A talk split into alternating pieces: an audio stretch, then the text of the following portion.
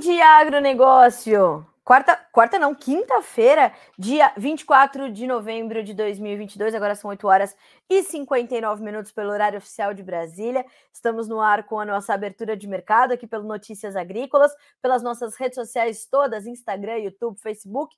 Então, portanto, as nossas linhas de comunicação estão abertas com você que está aí do outro lado. A gente quer te ouvir, a gente quer muito saber como é que estão as coisas por aí, certo? Sobre quais mercados você quer saber, sobre quais produtos você tem mais interesse é, é, em sabermos ali para onde vamos, certo? Porque temos muitos mercados para acompanhar uh, nessas, nesses próximos dias. Só que hoje, dia 24 de novembro, a gente tem feriado do Dia de Ação de Graças lá nos Estados Unidos, o chamado Thanksgiving, né? E a gente então uh, vai sentir esses mercados hoje mais parados. As bolsas de Chicago e Nova York não funcionam. Os negócios em Chicago serão retomados amanhã, às 11h30, horário de Brasília, e fecham uma hora e meia mais cedo. Vão fechar às 15 horas, tá? É um feriado muito importante para os americanos, é um feriado é, que, né, para nós se assemelha ao Natal, tamanha importância.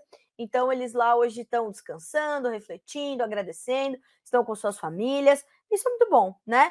Uh, e a gente pode usar inclusive o, o tempo para agradecer também, né? Por que não? Estamos aqui com plenas safras em desenvolvimento, estamos gerando prosperidade para esse país, estamos gerando emprego, estamos gerando divisas, estamos exportando, estamos a, a, adequadamente alimentando as pessoas aqui dentro, e claro, pensando em como dar mais dignidade às pessoas para que elas possam ter acesso às melhores condições de tudo, né? Então, acho que vale para nós também a reflexão nesse Thanksgiving ou Dia de Ação de Graças, né?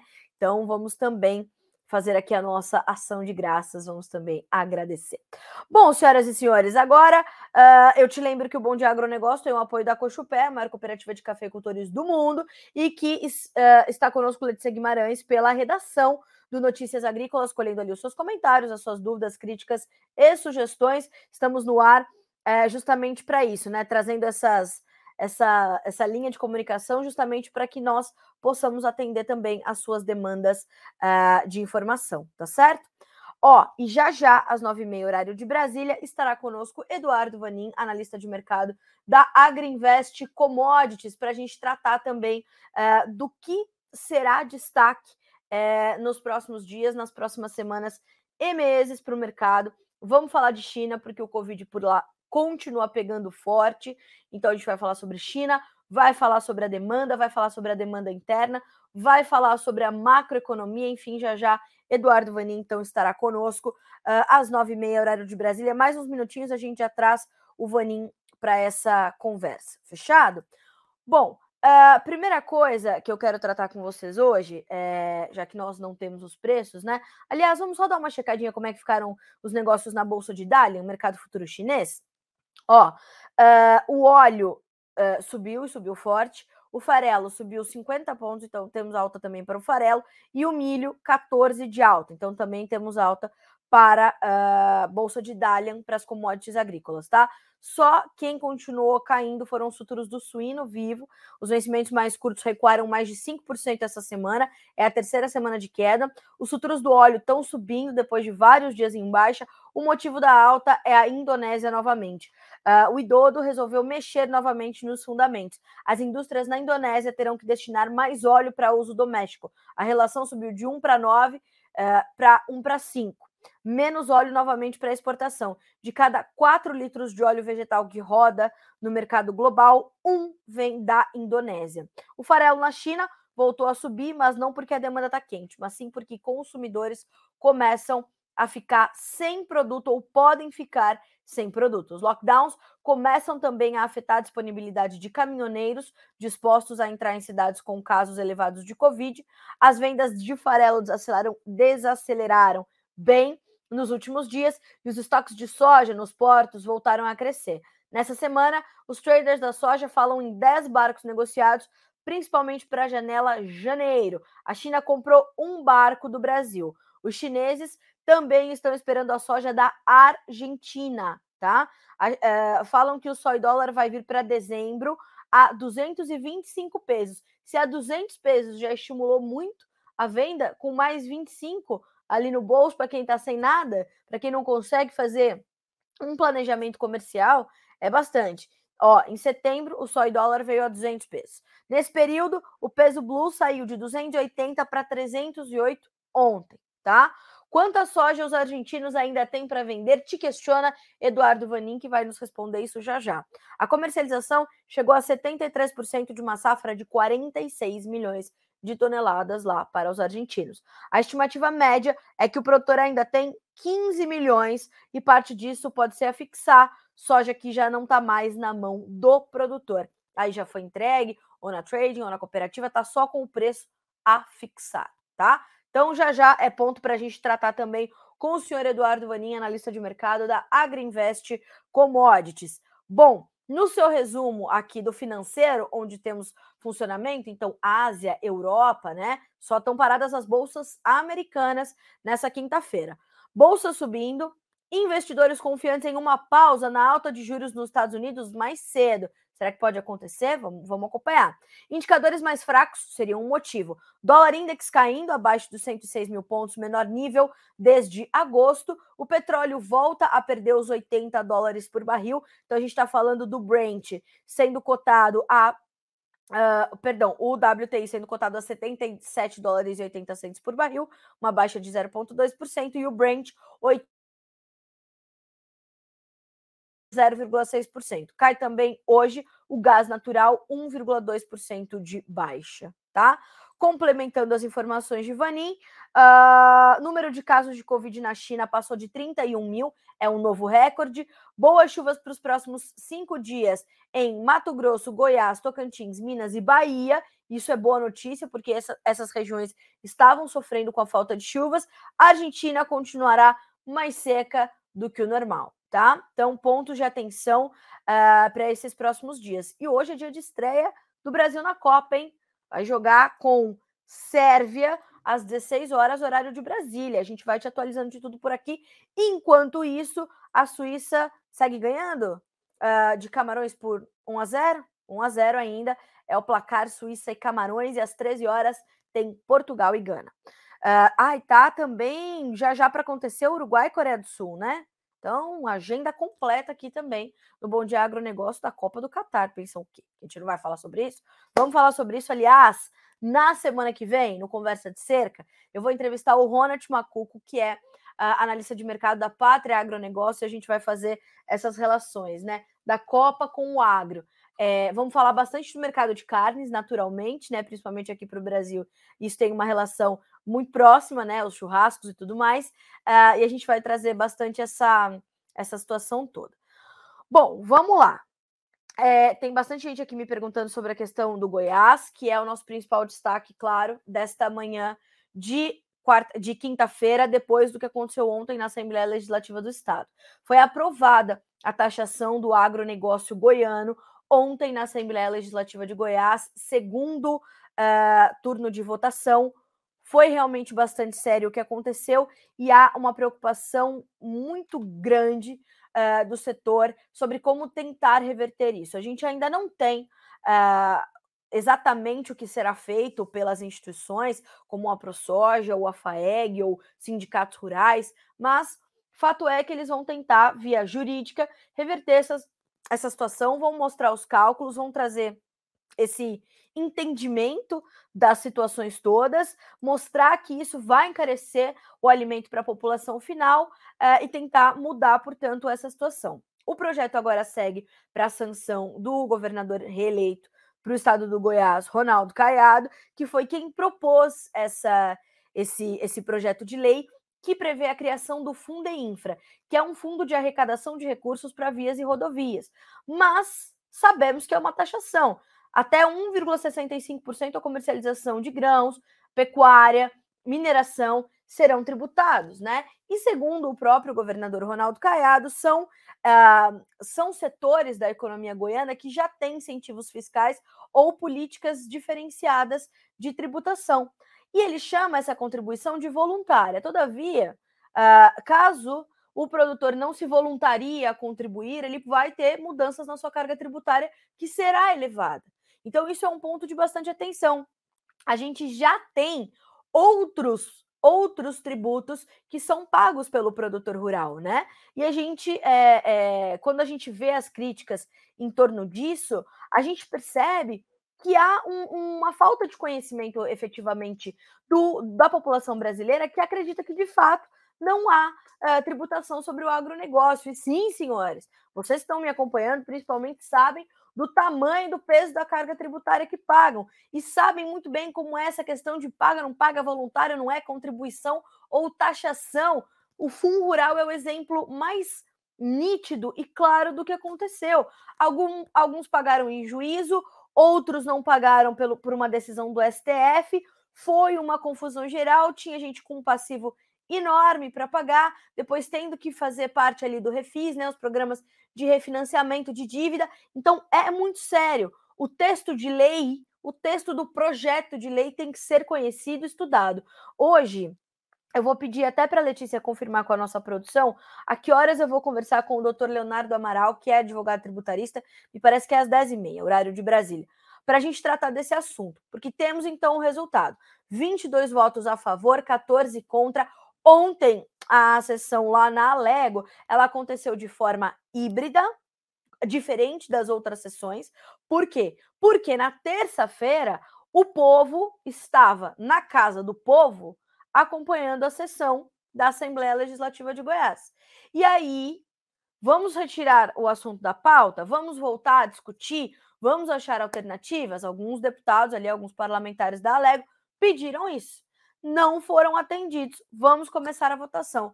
Os produtores rurais que estavam ali, da forma que se manifestaram, é, tomaram o plenário, Iris Rezende tomaram o plenário ali da Assembleia Legislativa e a sessão foi suspensa e, na sequência, cancelada pelo presidente da casa, o deputado Lissauer Vieira. Uh, claro que isso gerou uma repercussão muito ruim. É, o próprio setor não, não gostaria que as coisas caminhassem dessa forma, mas isso aconteceu e a sessão foi suspensa. Por conta disso, o deputado Lissauer fez com que a sessão da quarta-feira, ontem, ela acontecesse de maneira híbrida, ou seja, presencial e virtual, e a população não pôde acompanhar a sessão da Assembleia Legislativa de Goiás. Então, nós estávamos tendo ali informações, por exemplo, com exclusividade, não só por parte dos deputados, mas também por parte, por exemplo, da assessoria de imprensa da ProSoja Goiás, que estava ali acompanhando presencialmente a, a sessão. Então, foi realmente é, bastante difícil ao ter né, a possibilidade de votar à distância, votar presencialmente e tudo mais, já traz essa, esse outro perfil, né? E isso tudo, como eu falei, trouxe uma, uma insatisfação ainda maior uh, por parte do setor produtivo, dos produtores que estavam ali acompanhando tudo isso. Então, senhoras e senhores, digo a vocês que, na minha modesta opinião e do que eu já pude apurar junto à ProSoja Goiás, junto a outras instituições, acho que ainda vai dar muito pano para manga. Uh, o Caiado né, eu ainda estou esperando uma resposta da Secretaria de Comunicação do Governo do Estado de Goiás para uma entrevista com o governador Ronaldo Caiado, eu e todo o nosso time de jornalismo por aqui. Uh, nós estamos né, tentando entender como é que as coisas caminham a partir de agora, e volto a dizer: acho que o setor deve e seguirá mobilizado. Né? Até buscando aqui se temos atualização da, da, do posicionamento da uh, da, da, da ProSoja Goiás e o que dizem as redes sociais da ProSoja Goiás. Agora, os projetos de lei serão enviados para sanção do governador e decreto de regulamentação. A assessoria jurídica da ProSoja Goiás está analisando as medidas cabíveis. Agradecemos a todos os produtores que contribuíram com o nosso trabalho em defesa do setor, se mobilizando nas sessões presenciais e acionando deputados na tentativa de evitar a aprovação da taxação. Então, essa, esse é o posicionamento da AproSoja Goiás. Inclusive, senhoras e senhores, na notícia que demos ontem, rapidamente com exclusividade, então logo a aprovação aconteceu lá na, na Assembleia. É, neste post da ProSoja Goiás, é, no site da própria Assembleia, você encontra todos os parlamentares que votaram a favor da taxação e todos aqueles que votaram contra, tá? Para você saber ali uh, quais foram o, o, né, como foi esse equilíbrio. Uh, claro que há um fortalecimento da base do governo na Assembleia Legislativa, ou seja, os par parlamentares do Partido União Brasil, que são, partido, não, são do partido do governador reeleito Ronaldo Caiado, uh, votaram, né, quase todos eles, a favor da, do projeto de criação do Fundeinfra. São eles, né, do União Brasil, fora os demais. Álvaro Guimarães, Bruno Peixoto, Doutor Antônio, Rubens Marques, Tião Caroço, Virmontes Cruvinel, né? Esses são os do União Brasil. E nós não tivemos, uh, ah, não, tivemos sim, uh, o Chico KGL do União Brasil, além do Amauri Ribeiro, também do União Brasil, uh, votando contra a taxação do agro. Os demais que votaram contra, uh, o presidente da Assembleia, o Lissauer Vieira, do PSD, o Antônio Gomide, do PT, a delegada Adriana Acorce, do PT, o Amauri Ribeiro, do União Brasil, o Hélio de Souza, do PSDB, o Major Araújo, do PL, o Zé Carapô, do PROS, o Cláudio Meirelles, do PL, o delegado Humberto Teófilo, do Patriotas, e o delegado além do delegado Eduardo Prado, do PL, Paulo César Martins, do PL, o Chico KGL, da União, do União Brasil, Paulo Trabalho, do PL e Gustavo Seba, do PSDB. Cinco deputados não participaram da sessão. Alisson Lima, Sérgio Bravo, que votaram contra o projeto na primeira votação, e Thales Barreto, do União Brasil, que havia votado a favor da taxação, além de Carlos Cabral, Leda Borges, que também não participaram da primeira votação volto a reforçar, nas primeiras vezes, no primeiro turno e nas discussões, as sessões foram exclusivamente presenciais, tá? Uh, e vamos buscar aqui também se já temos uma nota da FAEG, né? De repente já tem uma nota também da FAEG enquanto a gente está aqui conversando. Uh, vamos ver se a gente já tem essa, essa manifestação também. Pessoal que está aqui comentando, perguntando as coisas, eu já chego lá, tá? Vamos só terminar aqui de trazer o factual, como a gente costuma dizer, e aí na sequência a gente já traz mais informações. É, a, a gente ainda não tem um posicionamento é, oficial da FAEG, mas é, o que, que, nós já sabemos, né? Todo o setor e todas as entidades de classe estavam contrárias ao setor, né? A, a, a taxação. Isso é, é desde o dia 1 um dessa discussão, já quando o Caiado convocou os líderes rurais, estiveram ali presentes o presidente da FAEG, o presidente da ProSoja Goiás, diversos produtores de, de presidentes de sindicatos rurais, todos eles, todos disseram, não é uma alternativa, governador. Vamos achar outras alternativas. O senhor quer melhorar as estradas? O senhor pode privatizá-las. Vamos pensar em outros setores, vamos pensar em outras coisas. Mas taxar a produção de comida é muito sério, é muito grave, né? Enfim, aconteceu e agora a gente vai ver na sequência o que vem, tá? É por aí. Uh, bom, vamos lá. Uh, seguimos por aqui. Uh, falamos então dessas questões e ainda no âmbito político, é, ontem nós tivemos a segunda coletiva do Partido Liberal, partido do presidente Jair Bolsonaro, com o seu presidente Valdemar Costa Neto, que trouxe novamente é, os seus argumentos, pedindo uh, e insistindo para o Tribunal Superior Eleitoral fazer a verificação sobre o segundo turno das eleições presidenciais, né? Ó, em coletiva convocada para esta tarde, o presidente do PL afirmou que os erros supostamente verificados nas urnas durante o segundo turno não foram verificados no primeiro. Na terça-feira, a coligação a qual o PL faz parte protocolou uma representação no Tribunal Superior Eleitoral, alegando que teria havido falha no funcionamento de urnas anteriores de fabricação a 2020, pedindo ainda que os votos registrados por esses equipamentos sejam anulados, o que reverteria o resultado das eleições que concedeu vitória a Lula. Uh, na sequência, né, no final do dia, nós tivemos uma notícia partindo da agência Reuters, dando o posicionamento do ministro Alexandre de Moraes, presidente do Tribunal Superior Eleitoral, que já tem claramente é, né, a, a, sua posição declarada, mesmo que entre linhas, né, mas está muito claro.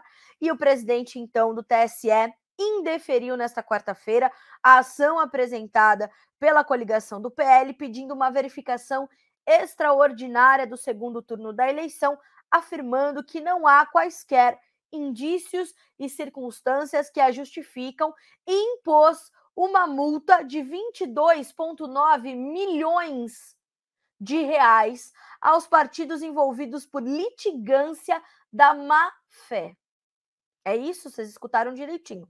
O ministro também determinou bloqueios e suspensões imediatos dos fundos partidários da coligação do presidente Jair Bolsonaro até o pagamento da multa e ainda ordenou que seja aberto procedimento administrativo e apuração de responsabilidade sobre eventual desvio de finalidade na utilização da estrutura partidária, inclusive do fundo por parte do presidente do PL, Valdemar Costa Neto. Aí eu pergunto a vocês, né? É, quais são os indícios e as circunstâncias que Alexandre de Moraes gostaria de receber? Porque realmente ele pode não concordar com aquilo, mas não investigar aquilo ou não uh, uh, ordenar a investigação daquilo? Bom, mais do que eu, quem sabe é o professor Paulo Moura, que estará com João Batista Olive ao meio-dia e 30 horário de Brasília, no Tempo e Dinheiro. E eu sugiro que você acompanhe essas discussões, porque elas dizem muito a respeito do teu futuro. Então, uh, vamos acompanhar, tá certo? Bom, uh, olha só, vamos trazer aqui alguns comentários que a gente está recebendo, né? O Leandro Moura uh, pedindo informações sobre milho e boi gordo e falando que coisa feia para o Goiás essa taxação do agro aprovada. Pois é. O Danilo Padovani, bom dia, Carla. Chuva macia aqui em Sacramento, Minas Gerais. O Davi Navarro, bom dia, Carla. Em sua opinião, qual é a dificuldade dos gestores públicos, governadores, em enxugarem a máquina administrativa ao invés de criar novos impostos, né? Uh, é fácil essa resposta, Davi, né? É, a dificuldade deles é não querer desinchar o Estado, né? Então, a ganância é um troço terrível, é um veneno, né? E, e a gente esquece até as promessas que fez, né? Uh, para um, uma audiência, para um público de apoiadores do setor, né? Ou da, da, da, nossa, do nosso objetivo maior, que no caso, do, por exemplo, do, do governador Ronaldo Caiado, era se reeleger governador do estado, né? Ou o caso do Ratinho Júnior, por exemplo. Então, enxugar a máquina pública é cortar na carne, meu amigo. E cortar na carne é doloroso. Eu tenho falado muito aqui sobre a austeridade do Paulo Guedes e a importância que isso teve uh, eh, para a gente fazer o Brasil respirar no momento onde estava todo mundo meio asfixiado, né? É, hoje mesmo de manhã eu estava ouvindo um, um analista econômico falar justamente sobre isso. A gente está num momento de geração de emprego, mas a gente precisa cuidar para não continuar provocando uma pressão inflacionária. Então, o ajuste das políticas públicas, o ajuste das políticas monetárias, das políticas econômicas e da máquina pública e da, e da questão fiscal, naturalmente, é, elas são todos os caminhos que vão é, desaguar, né? São todas vias que vão desaguar no mesmo, no mesmo local, numa mesma situação, que é o quê? É a saúde econômica de uma nação. E aí, se você não está preocupado com isso, se você não liga para ter um, incha, um, um inchaço tremendo do Estado, você vai passar por isso. Essa é a dificuldade. A dificuldade é cortar na carne, né? Há outras alternativas. A mesma situação é a questão da PEC da transição, né? Ah, mas você tem que olhar para o social. Amigos, não dá para olhar para o social sem olhar para os recursos. A doutora Samanta Pineda, advogada especialista em direito ambiental, para mim, uma das maiores do mundo, ela está em todas as conferências internacionais com destaque. Ela voltou da COP27, por exemplo, falando sobre a importância de se ter recursos para implementar os projetos para frear as chamadas mudanças climáticas. Estava previsto um fundo começando lá em 2020 para trazer essa arrecadação de recursos. Não aconteceu. Os países que deveriam contribuir não contribuíram e também não explicaram por que não contribuíram. E aí o que acontece? Faltam recursos para implementar aquilo. Não dá para implementar programas sociais sem ter recursos sem ter dinheiro, um ambiente saudável para a geração de investimentos, para a geração de emprego, para a geração de divisa, né? Mas, é, né? Ele traz essa, essa, esse inchaço do Estado, né? É, não parece incomodar os gestores públicos, né? É, e a você, Socialist Farmer, já li, tá certo?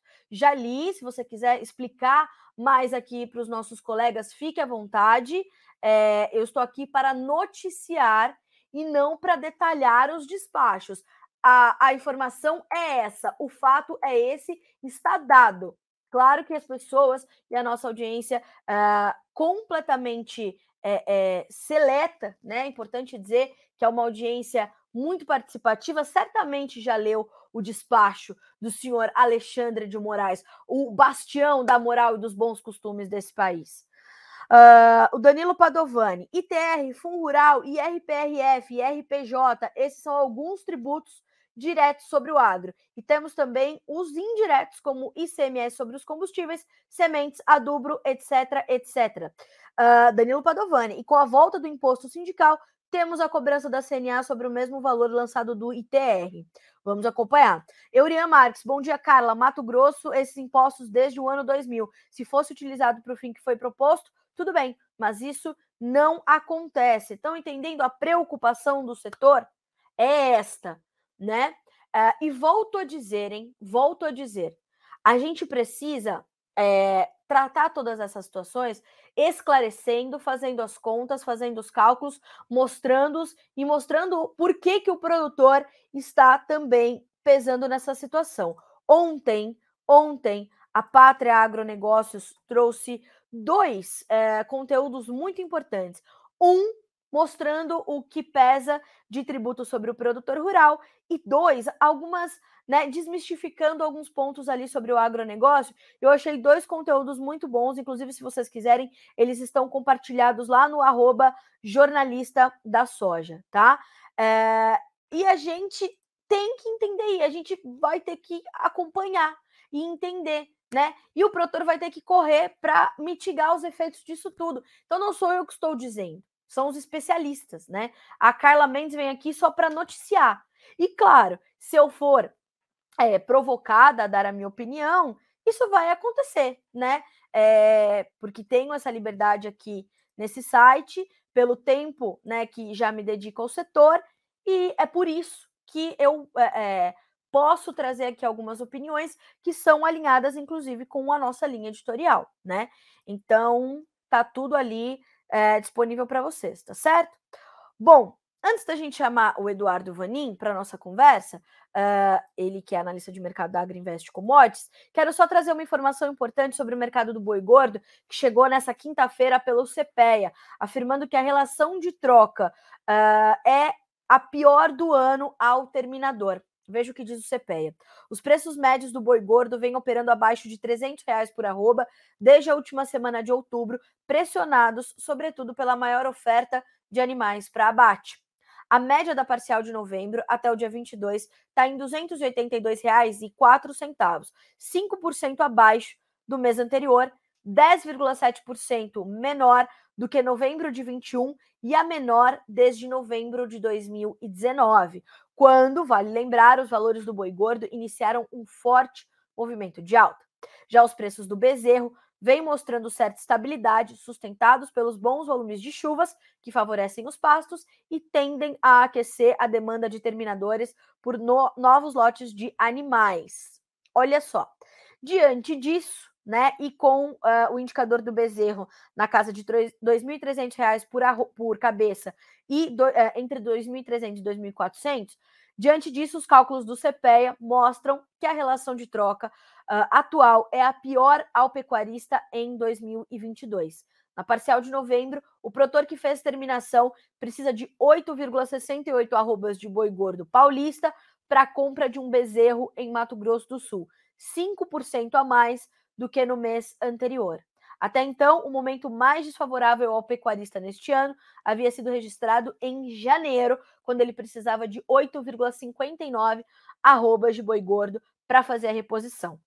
A média da relação de troca esse ano está em 8,35 arrobas, evidenciando o atual momento desfavorável. Todas as comparações foram realizadas em termos reais, ou seja, as médias mensais foram deflacionadas pelo IGPDI. Então, uh, o mercado do boi gordo ainda passa por momentos bastante delicados, bastante difíceis. Segundo os analistas, o pior já teria passado e agora é um movimento de recuperação. Então, o movimento de recuperação geralmente ele é mais lento, né? O mercado sobe de escada e desce de elevador, isso é sabido, isso não é para o boi, para a soja, para o milho, isso é geral. Uh, e a gente vai ter essa, essa, essa necessidade de acompanhar como essa recuperação vai acontecer, né? Então nós temos trazido bastante informação sobre isso essa semana, esses balanços, né, para o pecuarista poder se preparar para o final de 2022 e começo de 2023. Senhoras e senhores, 9 horas e 29 minutos pelo horário oficial de Brasília. Eu vou chamar para essa conversa, portanto, o meu amigo Eduardo Vanin, analista de mercado da Agriinvest Commodities, para estar conosco nesta manhã de quinta-feira, quinta-feira de Thanksgiving, né? Mas também de necessidade de entendimento dos mercados.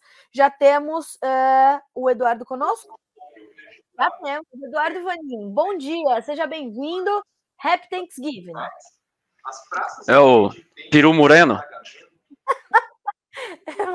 que piadinha podre, hein? Peraí que eu acho que minha câmera aqui. Tá centralizado ou eu tô, tô cortado aqui? Não tô me tá, vendo. eu tô, você não tá cortado, mas não tá centralizado. É, bom, agora, agora você tá, agora você tá centralizado. Vejo que seu colega já está uniformizado aí atrás de você.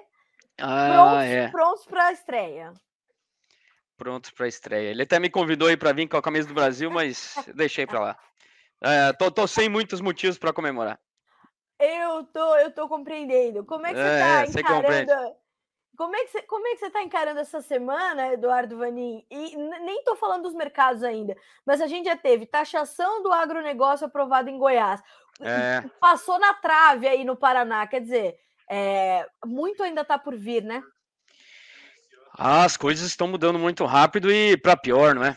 Então, apesar aí do Brasil entrar em campo, o Brasil do, o, o Brasil do agro tá, tá desfalcado, vamos pensar assim. Pois é, pois é. Mas vamos, vamos é, deixar para a gente tratar desse assunto amanhã, quando a gente já tiver o resultado do jogo, Vani. Uhum. Uh, mas eu quero. Eu, vamos falar do que dá para falar por enquanto. Vamos lá. Uh, primeira, primeira coisa, é, você tem destacado muito nas suas análises para os mercados asiáticos a questão do Covid na China. Temos um novo recorde de casos, 31 mil casos. As primeiras mortes foram registradas desde maio. Uh, como é que o mercado vem recebendo isso? Uh, fora toda essa preocupação, o consumo está realmente ameaçado, Vani? Bom, é, vamos só fazer um. voltar um pouquinho atrás. Duas semanas atrás nós vimos a China tomando as primeiras medidas para relaxar o Covid zero. Foi muito bem. É, o mercado, especialmente lá na China, reagiu muito bem. Ações bateram limite de alta, de restaurantes, turismo e assim por diante. E agora tem uma, uma reversão desse processo. Lembrando que no dia 1 de novembro, número de casos na China, casos novos do Covid, 2.700. Uh, e agora 31.444. Isso foi hoje. E número de mortes crescendo e está muito espalhado.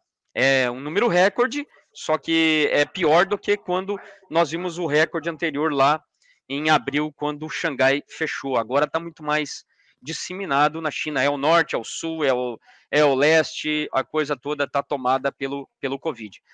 E com isso a China começa a voltar atrás um pouco nas medidas, não oficialmente, Oficialmente vale o que foi falado lá duas semanas atrás, mas várias províncias estão tomando, tomando as suas próprias medidas. Por exemplo, uma das medidas que havia sido tirada, que é o rastreamento por tabela. Esse é o pior para o chinês. Ele entra num, num pré, por exemplo, você vai trabalhar, você entra no seu prédio, senta na sua mesa e no prédio dá um caso positivo do Covid. Dois andares para cima ou dois para baixo tem que ir para casa para ficar em quarentena ou para um centro de quarentena é, da cidade. É, então, isso foi descartado. Só que agora algumas cidades voltam com isso e deixa o chinês muito confuso. No, no geral, o consumo vai continuar sofrendo. Não vai ter feriado lunar, esquece, vai ser muito menor de novo, é, que, é, que é um, um momento do ano que o consumo de carne vai lá em cima, não vai ter de novo, vai ser muito menor. Igual nos últimos três anos, 2020, 21 e 22, 23 vai ser assim também. É, e agora o, o problema é que tem muita carne para entrar. Carne suína, carne de frango. Uh, vai, vai ter uma. Já está tendo uma oferta maior e o consumo não vai estar tá lá para absorver tudo isso. E aí já está caindo. Inclusive, você destacou hoje que os futuros do, do suíno já estão recuando no mercado futuro, já prevendo, portanto, essa situação. É, terceira semana seguida de queda. Vinha só subindo e agora já começa o movimento de queda. Agora, é, ao mesmo tempo, Vanin, a gente tinha aquele problema de oferta de farelo na China, né? Uhum. Uh, e você já vinha sinalizando também, ó, vai começar a se normalizar. Inclusive, você falou sobre isso na última entrevista que deu aqui ao Notícias. Aí você falou, ó, vai começar a se normalizar. Os futuros do farelo também já estão cedendo, mas lá na frente, esperando essa normalização. Isso vai realmente acontecer. A China vai aumentar o seu recebimento de soja e está fazendo novas compras para garantir que os próximos meses não sejam como os últimos e a matéria-prima fique, é, haja essa falta de matéria-prima na China? Sim. Uh, o, o, estoque de soja lá já começou a subir, chegou a bater 3 milhões, estoque nos portos, agora já está 4,600. Nos últimas, nas últimas quatro semanas, se você somar os embarques Estados Unidos, Argentina, Uruguai, Brasil, uh, passa de 10 milhões de toneladas. Essa soja vai chegar na China agora, final do ano. E, claro, aí aumento do recebimento, aumento do esmagamento, aumento da, do estoque de farelo, associado a uma queda no consumo, que é sazonal e que vai acontecer também pelo motivo da continuidade aí do Covid-0. Tudo isso leva, uh, o mercado lá já está se adiantando, os futuros mais longos aí do farelo na China já estão bem mais baratos do que o spot. A China vai normalizar a questão dos estoques baixos.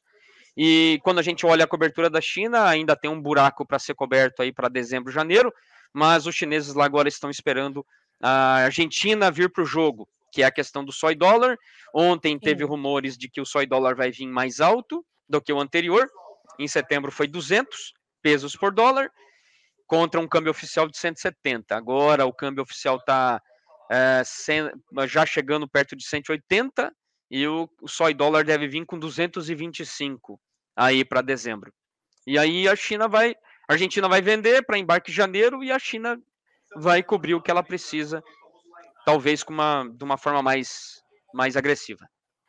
Vanin, como é que você está enxergando a nossa competitividade daqui para frente? A gente está com uma safra que. Queria também ouvir a sua opinião sobre a nossa safra, mas a gente está com uma safra que deve ser bastante grande, uh, deve haver uma recuperação considerável em relação à temporada anterior, apesar de alguns problemas de clima que a gente já registra, alguns estados falando em produção menor do que o inicialmente projetado.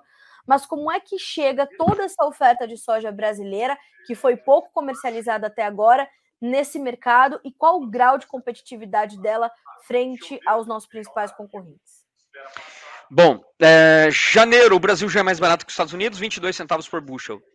Tá. Uh, isso falando de Golfo. Tanto é que o Brasil essa semana vendeu dois barcos em barco de janeiro. Fevereiro é imbatível, aí não tem soja para competir com o Brasil. Dali para frente, uh, vai ser bem diferente do que foi esse ano. O Brasil ele ficou caro a partir de março por causa da quebra de safra. Aí, tá. especialmente Paranaguá, Rio Grande, Paranaguá, porque a quebra foi muito aqui no sul, Paranaguá uhum. subiu muito e aí deu espaço para os Estados Unidos vender. Porque não porque os Estados Unidos foi competitivo, mas é que o Brasil ficou caro. É, esse ano vai ser bem diferente. É, a não ser que o clima mude para muito pior, mas Deus queira que não. Então, uh, o resumo é: Brasil é, já é muito, é muito competitivo a partir de, de fevereiro. Não tem muita oferta ainda, porque está difícil originar, o produtor não quer vender, está pedindo preços 5, 6 reais acima da paridade de exportação. E, e, aí a coisa está meio travada. Mas o chinês também não está querendo comprar, porque a margem dele de fevereiro para frente é negativa, entre 30 até 40 dólares. Por que, ah. que o chinês vai comprar soja já para realizar uma margem negativa? Aí ele vai, ele vai esperar, é, tendo em vista duas coisas. A safra é grande, é, o chinês sabe que a trading tem que fazer esse caminho de comprar do produtor e vender para a China. A uhum. trading fica no meio desse caminho que não é nada confortável, porque ela tem um programa para cumprir e de um lado o produtor não quer comprar, de um lado o chinês, é, desculpa, o produtor não quer vender e do outro chinês não quer comprar ainda. Mas a trading ela tem que fazer o seu programa de exportação. Portanto, o chinês vai esperar para ter uma pressão maior, é, tanto ou Chicago ou nos prêmios, e daí poder comprar mais barato essa soja. E a gente já vê prêmios, portanto, menores para a soja brasileira quando a gente olha para os meses mais lá adiante, meses do começo de 2023. Ah, sem dúvida, sem dúvida. É, é natural essa inversão, quer dizer, o spot está aqui em cima, uhum. porque não tem soja, pensando em embarque em dezembro, janeiro também, e aí fevereiro já começa a descer, março e assim por diante. Agora, tá. é, isso vai mudar bastante ainda.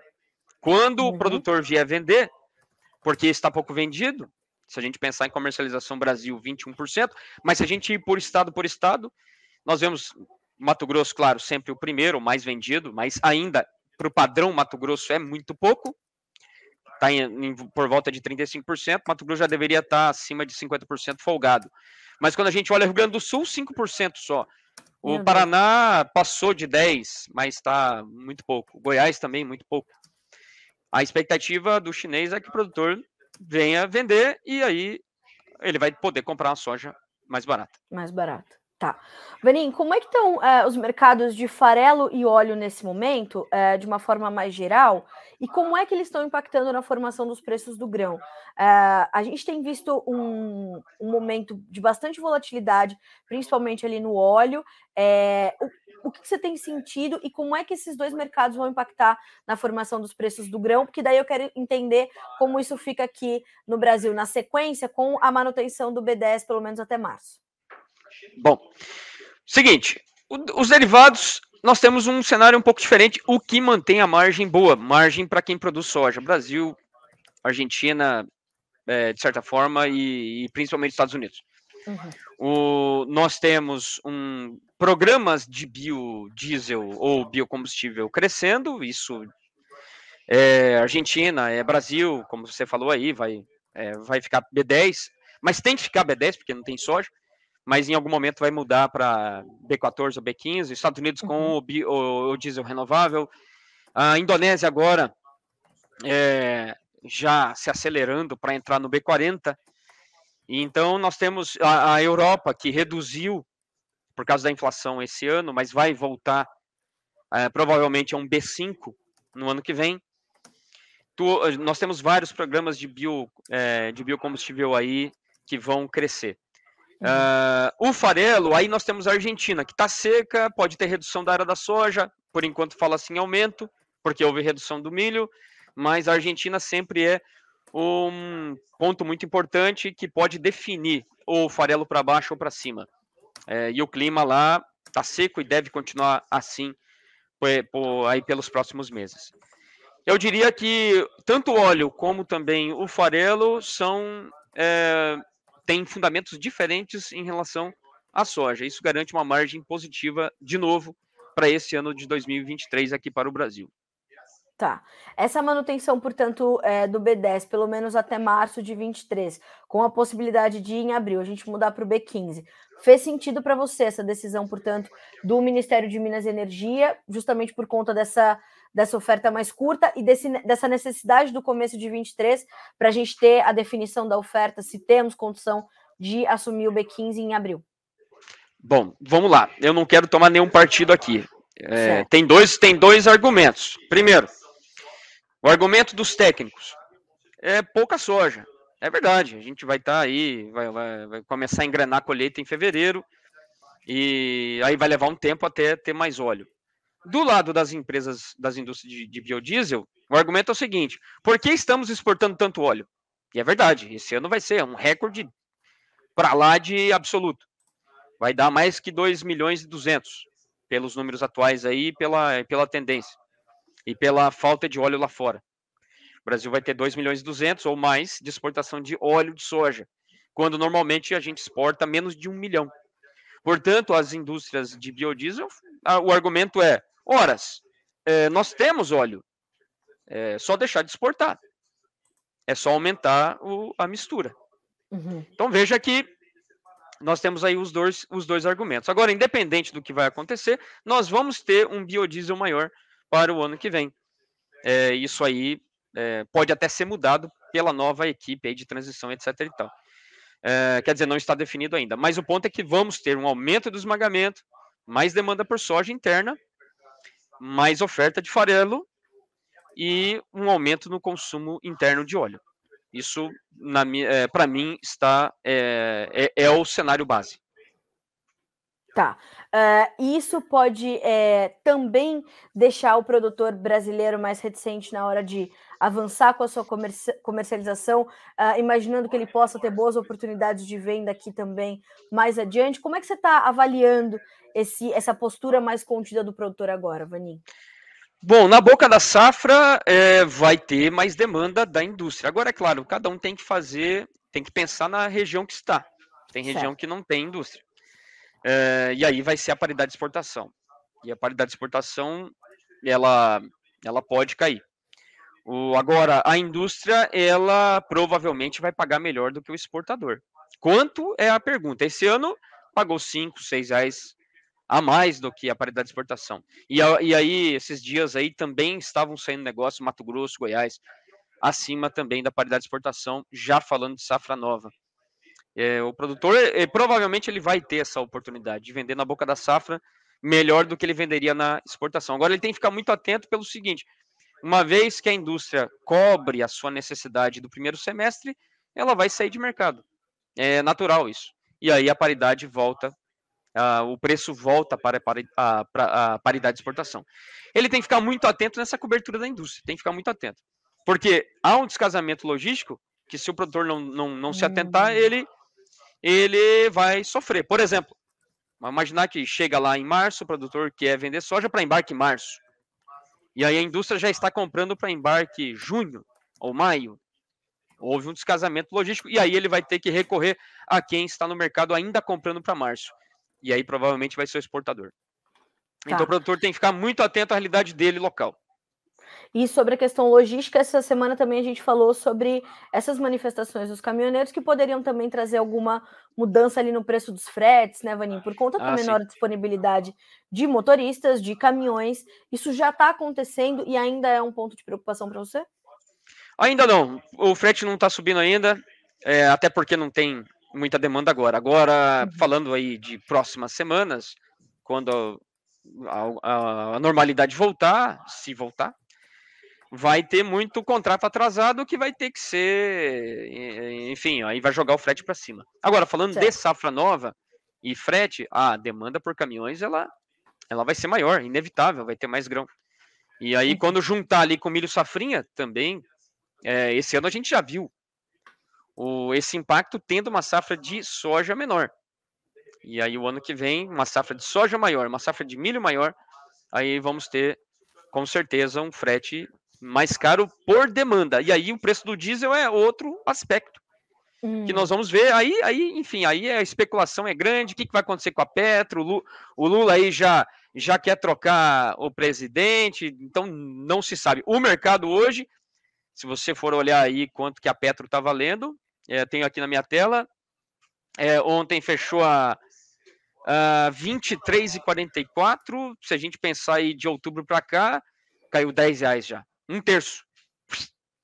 Sumiu do mapa. É. Sumiu da, da capitalização, valor de mercado da Petro. Inclusive o BS, Banco de Investimento, falou que tempos sombrios fazem parte aí do cenário da Petro. Bom, e isso pode ser por tabela associado ao Brasil também. Uh, quer dizer, o preço do, do, do, do, diesel do ano que vem depende de muita coisa. coisa é, fatores de mercado, diesel, quanto que vai valer no mercado internacional, dólar, é, e se a Petro vai continuar repassando, como tem feito até agora, na política que vem aí valendo desde 2017. PT vai mudar essa política? Sei lá, vamos ver. Tudo pode acontecer, Eduardo Vani. Tudo pode acontecer. É. Uh... Só que podia ser para melhor, né? É, um pouquinho que seja. Um pouquinho que seja, um pouquinho que seja, pois é. Uh, e quando eu, eu falo algumas coisas aqui e o pessoal, ah, a internet ela não perdoa, né, Eduardo Vani? Outro dia disseram que eu estava aqui falando da taxação e aí as pessoas, não, mas a Carla quer que as pessoas continuem passando fome. Eu falei, tá bom. É, mas passando, é, me, me explica aí, passando fome por quê? Porque é, que eu estava dizendo o seguinte, que a gente precisa sim olhar para a fome. Inclusive, citei uh, o seu comentário de que não é mais um problema só da ONU, mas é um problema do FMI, porque a gente precisa de ah, dinheiro. Sim. Sim, certo, sim, sim. Eduardo Vanin? Não, tem nada a ver com. É, o produto tem é. aí. Isso aí não tem nada a ver. Isso aí é... E assim, Vanin, a, as pessoas não. Isso aí, isso aí são, é, são militantes que acabam comendo por tabela essa agenda para lá de esquerda. Exato, exato. Mas, eu, como eu te falei, a internet, ela ainda bem que a gente pode falar, né? Uh, Vanin, eu queria. Por, é, por enquanto, tá, Carla? É, é e eu, e eu falei hoje aqui que o, que o Alexandre de Moraes também deu aquela carteirada, você viu? Multa, multa lá no relatório do PL de 22 milhões e 900 mil reais. Aí teve um colega que falou assim: Carla, leia o despacho do Alexandre de Moraes. Falei, mas aí vai, vai mudar o valor da multa? Não. Esse é o fato, tá certo? Ele disse que não Sim. tem, não teve problema na eleição. Alexandre de Moraes. Minha mãe manda aqui para mim, viu, Vanim? Hoje o Alexandre de Moraes vai te buscar. Eu estou falando enquanto ele não vem.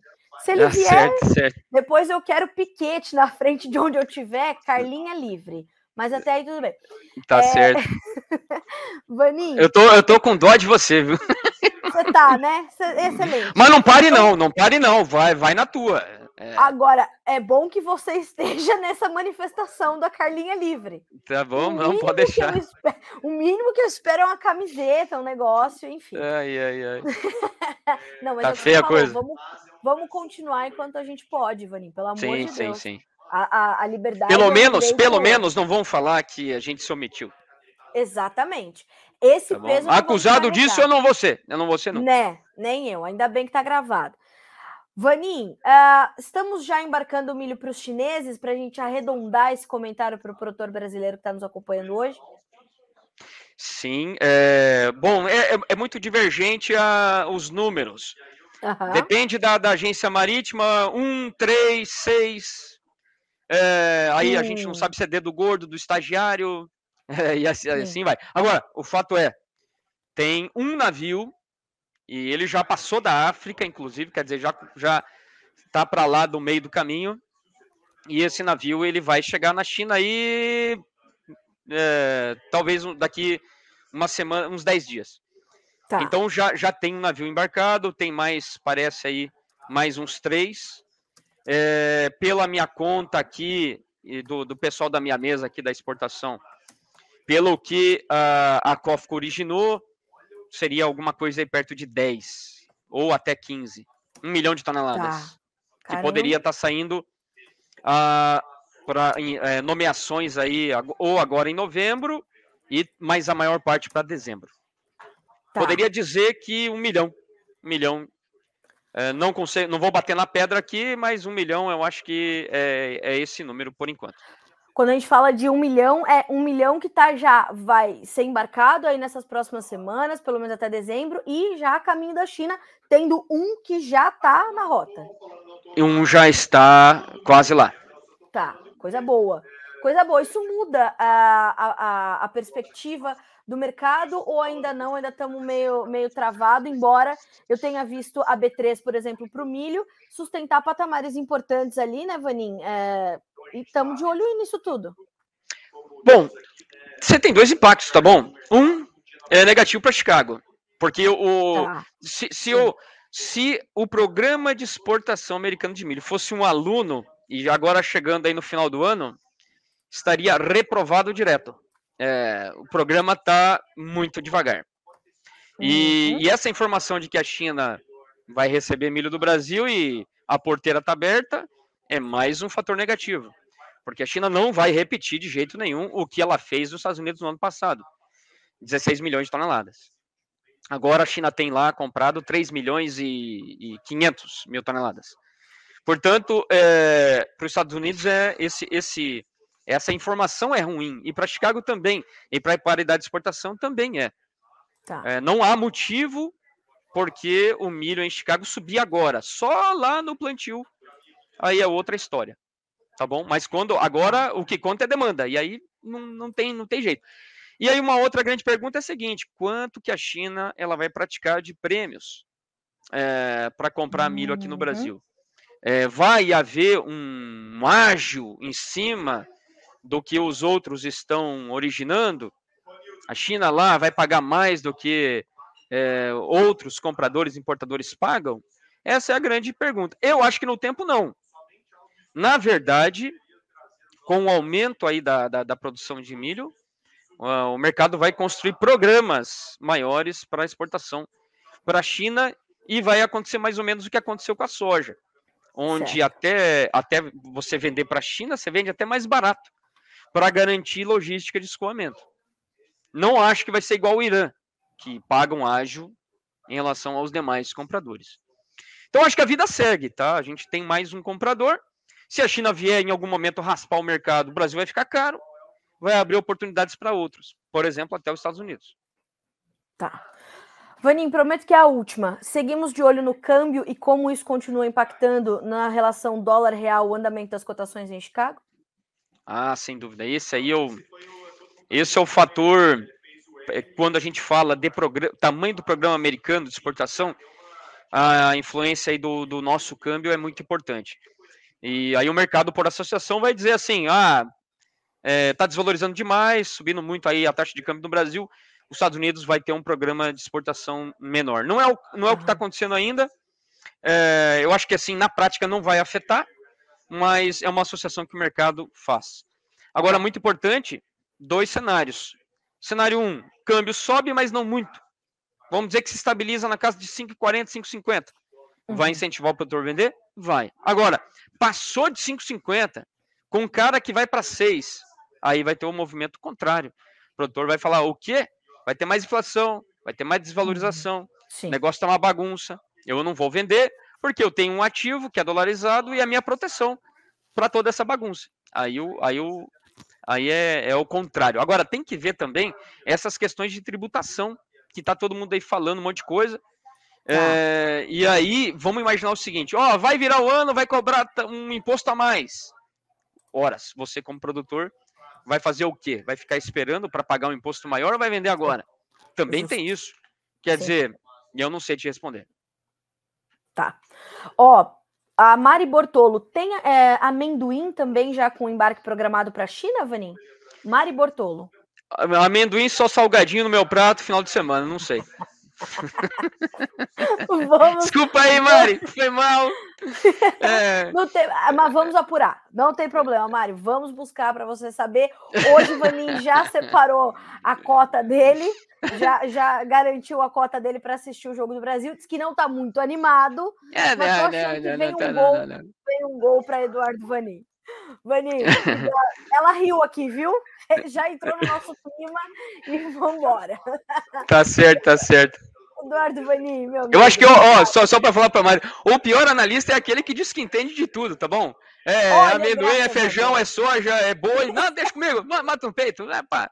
É, eu, eu, eu sou muito limitado, meu negócio é a soja e pão muito limitado ele não é, viu, Mari? Eu sugiro que vocês todos sigam arroba Agriinvest Commodities, é só Agriinvest, mas sigam a Agriinvest Commodities, arroba Boa, boa, isso aí. E mais o, o blog de vocês, né, que eu, eu vivo dizendo aqui, que é Insights de quem vive o mercado, né, Vani? Perfeito, é isso mesmo. Muito obrigado. Obrigada, até a próxima, viu? Feito, grande Bom abraço, até mais. Até mais. Feito, tchau, tchau. Tchau, tchau. Senhoras e senhores, o grande o único Eduardo Vanin. Eu sou eu sou muito admiradora do Eduardo Vanin desde que comecei a trabalhar no agronegócio pela linguagem fácil, clara e descontraída do Eduardo Vanin, que é muito parecida com a que eu tenho também como comunicadora, né? Eu tenho, eu tento trazer essa proximidade com vocês e essa é meu, minha proposta mesmo, porque é um, um assunto é, realmente é, difícil, né? Para quem está chegando agora no agronegócio, para quem está chegando agora no mercado financeiro, são assuntos que eles não são facilmente digeridos, né? Então a gente tenta trazer dessa forma para que vocês possam receber da melhor maneira essa informação e ajudar vocês na tomada de decisões. Para fechar o Bom Dia Agro de hoje, vou te trazer um recadinho deixa o seu navegador aberto aí no YouTube e, ou liga no noticiasagricolas.com.br, porque agora às 10 horas vai ter entrevista com Ahmad Saif, da, da certificadora Cid Al Halal, sobre as exportações de frango do Brasil para o Catar. Olha aí, a Letícia Guimarães está chegando com essa informação para ti e uh, a gente precisa entender que o Brasil é um dos maiores exportadores globais dessa proteína, enquanto aqui no país o nosso frango é um dos mais acessíveis, um dos mais baratos para a nossa população, o que é também extremamente importante. Então já fica ligadinho na Letícia, que está chegando na sequência com essas informações do nosso frango, chegando lá para os catares, né? É, e tudo, claro, da forma como eles precisam e demandam, que é esse abate halal, no qual o Brasil é referência, senhoras e senhores. Ó, e na sequência da Letícia, vamos falar de tributação no agro. 10 e meia tem doutor Leonardo Amaral, advogado tributarista, para explicar e esclarecer tudo o que aconteceu ontem lá na Assembleia Legislativa de Goiás. Fechado?